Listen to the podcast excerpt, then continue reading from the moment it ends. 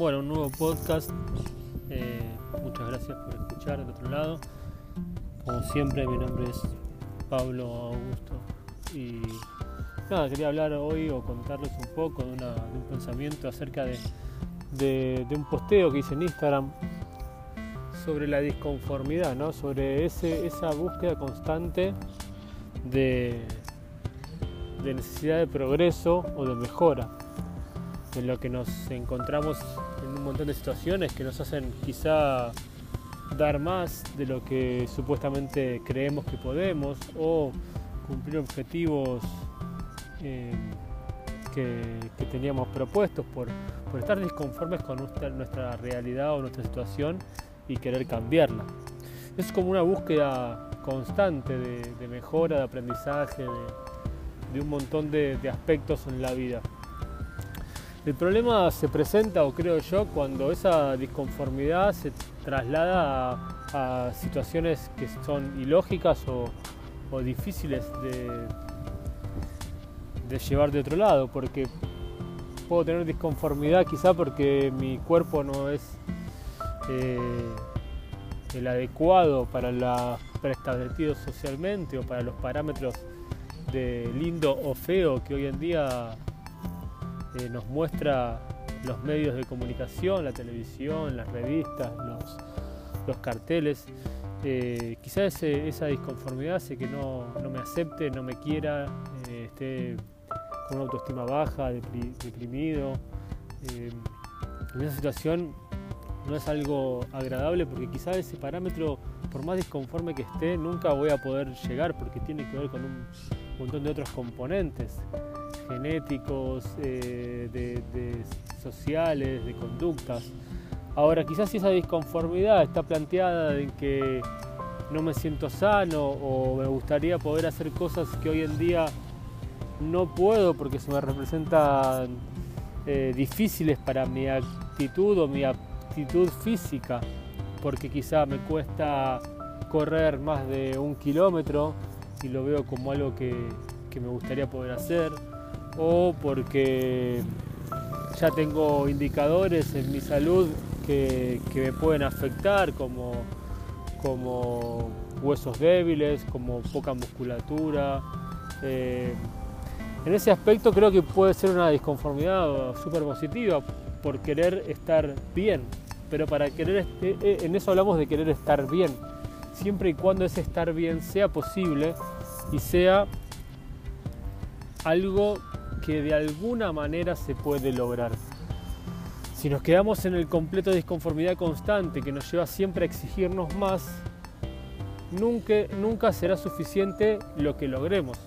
Nunca podremos eh, festejar ningún objetivo porque siempre tendremos otro cercano y próximo para lograr porque estamos aún disconformes. Entonces, eh, creo que hay que poder categorizar y entender qué tan real es mi desconformidad y qué tan, eh, eh, digamos, bien me puede hacer o qué tan, eh, qué principios rigen esa disconformidad más allá o por fuera de lo que uno viene pensando o de lo que le hicieron creer que debería necesitar.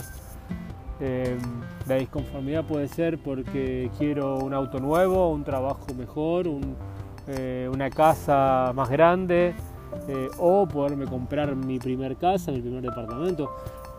¿Quiere decir que está mal? No, no quiere decir que está mal. Quiere decir que en algún momento, cuando logre ese auto, esa casa, esa situación, voy a querer otra. Porque, porque en su momento no fue suficiente la casa anterior, el departamento anterior, el auto anterior o, no tener ninguno, ¿no? ¿Por qué no fue suficiente? Quizá porque me hicieron creer que era lo, necesario o era lo que tenía que tener para que esa disconformidad desaparezca. Y con el tiempo me voy dando cuenta que esa disconformidad no desaparece nunca si pienso de esa manera constantemente.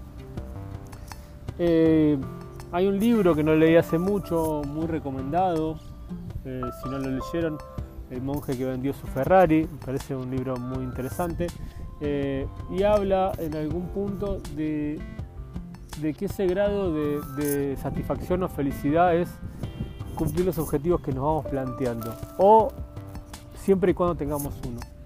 Pero si no tenemos esos objetivos, como que nos encontramos en un momento de insatisfacción porque no sabemos hacia dónde ir o qué poder hacer o qué querer hacer. Entonces encontrar ese objetivo es importante. Lo más importante una vez que encuentro ese objetivo es que ese objetivo sea real, sea serio, sea profundo para lo que yo estoy queriendo eh, lograr. ¿no?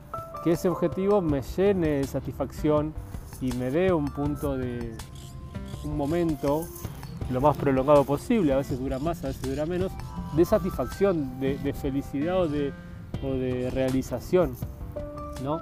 Eh, y entender que tiene que haber un trasfondo.